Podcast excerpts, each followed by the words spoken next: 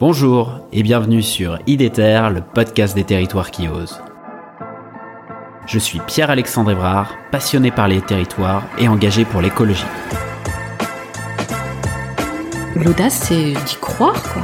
En fait, de croire. euh, En fait, c'est de s'accrocher à ses rêves. En fait, je crois que j'étais vraiment déterminé à, à travailler dans ce domaine-là.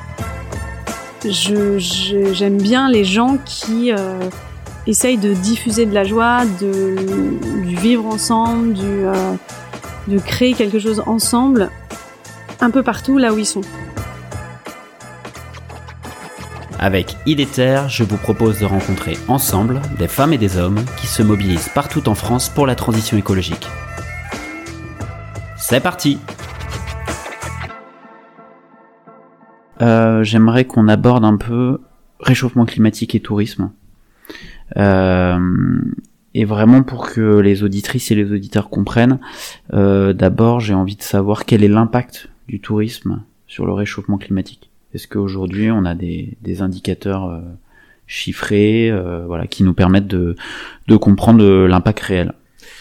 Ouais, alors c'est pas rien hein, parce que alors selon les chiffres, hein, euh, moi je dans mes recours à une époque je mettais des chiffres d'il y a quelques années, j'en ai retrouvé des plus récents récemment. Si on va dire c'est entre 8 et 11 des émissions de, de CO2. Ok. 8 à 11% des émissions de CO2, c'est quand même costaud quoi. Et là je ne sors que les chiffres sur l'émission de CO2, mais quand Oui. on parle d'impact, c'est euh, l'eau, euh, la- la- l'artificialisation des sols, enfin il y a plein d'autres choses. J'ai peut-être un petit peu moins de chiffres, mais euh, Là, là, dans tes 8 à 11%, c'est à la fois le voyage, mais à la fois euh, l'alimentation, le logement, enfin Ouais. sur place, tout est... C'est ça. Alors, c'est intéressant ce que tu dis, puisque dans ces 8 à 11%, 77% sont générés par le transport en général. Donc, le tourisme, son impact essentiel, c'est bah, le déplacement. D'accord. Euh, et euh, d'ailleurs, euh, dans ces 8 à 11%, si je suis plus précis que les 77%, c'est à peu près 40% euh, par le transport aérien. Donc, le fait d'avoir aussi quelques chiffres, ça permet de, de prioriser un petit peu les sujets. C'est bah, euh, bah, ce qui pollue le plus dans le tourisme, c'est l'avion. Oui. Voilà, ça permet déjà de mettre un sujet euh, euh, sur la table. Alors, euh, j'arrête tout de suite. J'ai pas envie d'interdire l'avion. euh, Enfin, c'est ridicule. L'avion est un progrès. Euh, on en a besoin dans une certaine mesure, mais de prendre un peu de recul sur euh, sur son euh, impact. sur son impact et de fait que parce qu'aujourd'hui euh, les possibilités sont infinies, il y a pas de limite. Hein. Si on a si on a le pognon, si rien ne nous en empêche, on peut faire 20 allers-retours en Australie dans l'année, il y a pas de problème. Euh, c'est on s'en fout quoi. Hmm. Donc c'est c'est et encore sans aller dans ces extrêmes là, euh, bah, le fait de prendre deux trois pas de recul sur attendez euh, déjà on sait classifier qu'est-ce qui pollue dans le tourisme euh, le plus on sait mettre un ordre déjà, on sait euh, ce sur quoi euh, on peut mettre nos priorités quoi. Euh, donc voilà, donc ça doit forcément quand déjà quand le tourisme c'est 10% des émissions de CO2, forcément on doit prendre du recul sur ce qu'il est devenu. Parce que le tourisme c'est un truc cool. Le tourisme il y a 50 ans c'était pas 10% euh, des émissions de CO2. Donc qu'est-ce qu'on a fait avec ça? Et euh, bah, comment euh, comment on peut un peu switcher pour toujours pouvoir jouir de de déplacements touristiques, de ces moments de ressourcement, de ces moments de construction de soi-même, euh, où c'est c'est vital. Enfin, on peut pas rester enfermé chez soi. Euh, oui, euh, oui c'est un besoin de se déplacer. C'est c'est vital. Donc, mais on doit quand même prendre un recul parce que bah, si on si on dit rien, si on fait rien, bah allez, vas-y, vas-y, on continue, euh, ça roule, euh, etc. Quoi. Ouais. Euh, donc ça doit nous interroger sur les déplacements, sur les constructions, euh, sur les constructions. Je, euh, sur les constructions, moi j'ai un truc qui me touche. J'ai voyagé en Sardaigne il y a quelques années où je voyais plein de constructions qui n'étaient pas terminées. Euh, Et puis j'ai vu pas mal de reportages sur. euh, il y a une époque où euh, pour aller en Méditerranée, le truc où fallait aller, c'était la Croatie. Ouais, ouais. Et puis quelques années après, c'était l'Albanie, je crois, ou etc. Enfin, et, et puis ça allait laisser place à des trucs où bah il y a une espèce de tendance qui se forme. On construit comme des ports sur des endroits euh, magnifiques, et puis après on laisse à l'abandon des trucs qu'on défigurés, qui sont même pas bien construits, etc. Donc c'est cette espèce de montée émotionnelle, de frénésie et de course après le cash euh, qu'on peut comprendre aussi d'une certaine manière, mais où on doit prendre du recul en disant mais il faut pas faire ça, c'est c'est c'est absurde et c'est un peu euh, dans la réaction finalement. Ouais. Donc euh, Donc il faut euh, il faut faire attention à ce qu'on construit. Euh, il faut faire attention à la concentration sur des lieux phares. Et, et pour chaque pour chaque sujet que je dépla que je pose là, les déplacements, l'avion, euh, l'artificialisation des sols, la concentration sur les lieux phares, il y a des enjeux communicants derrière.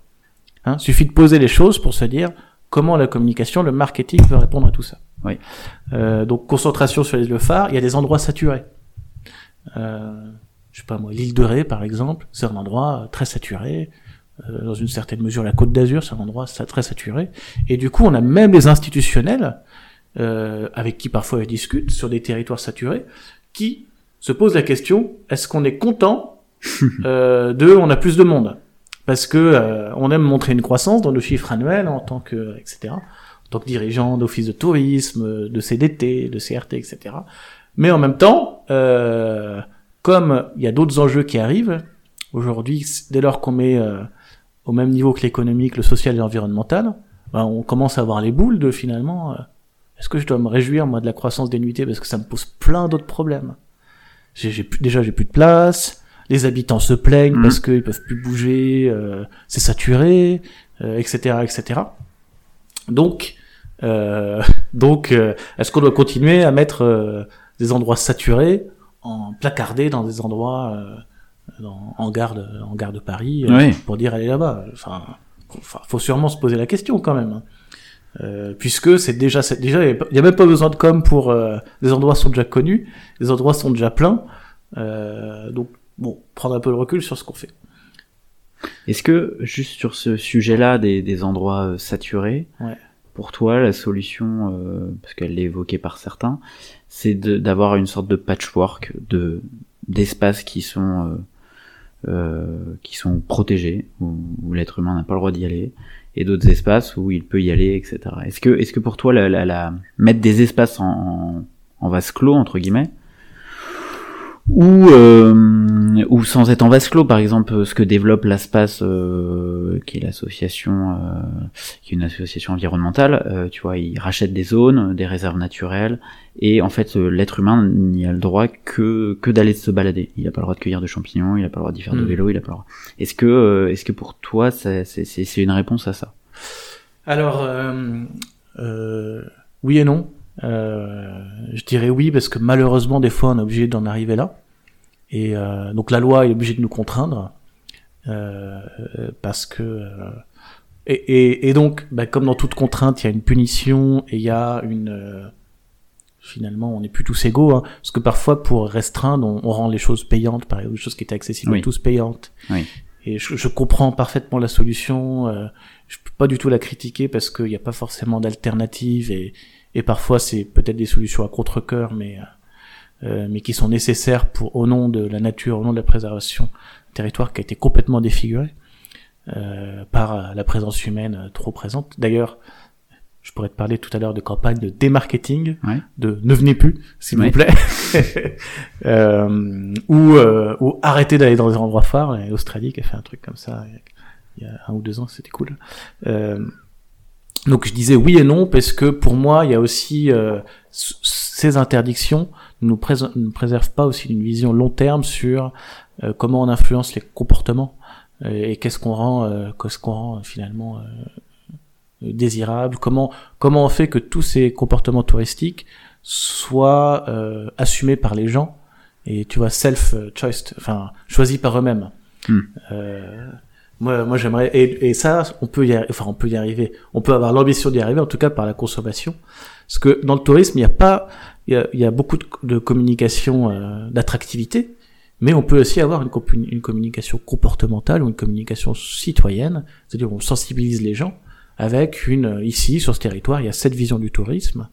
Voilà, euh, j'espère que vous allez y adhérer. En tout cas, nous on promouvoit et, euh, et regardez comme c'est cool d'ailleurs euh, ce tourisme où je sais pas moi, on jette pas, où on nettoie les plages, où on- enfin, on peut aussi euh, influencer le comportement des gens en les embarquant avec nous dans une vision euh, responsable, en rendant cette vision responsable désirable. Toujours. Super, vous voilà arrivé à la fin de l'épisode, j'espère que celui-ci vous a plu.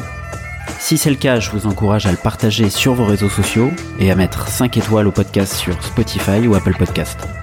N'hésitez pas non plus à m'écrire ou à me proposer des sujets en m'interpellant directement sur les réseaux LinkedIn, Twitter ou Instagram. À bientôt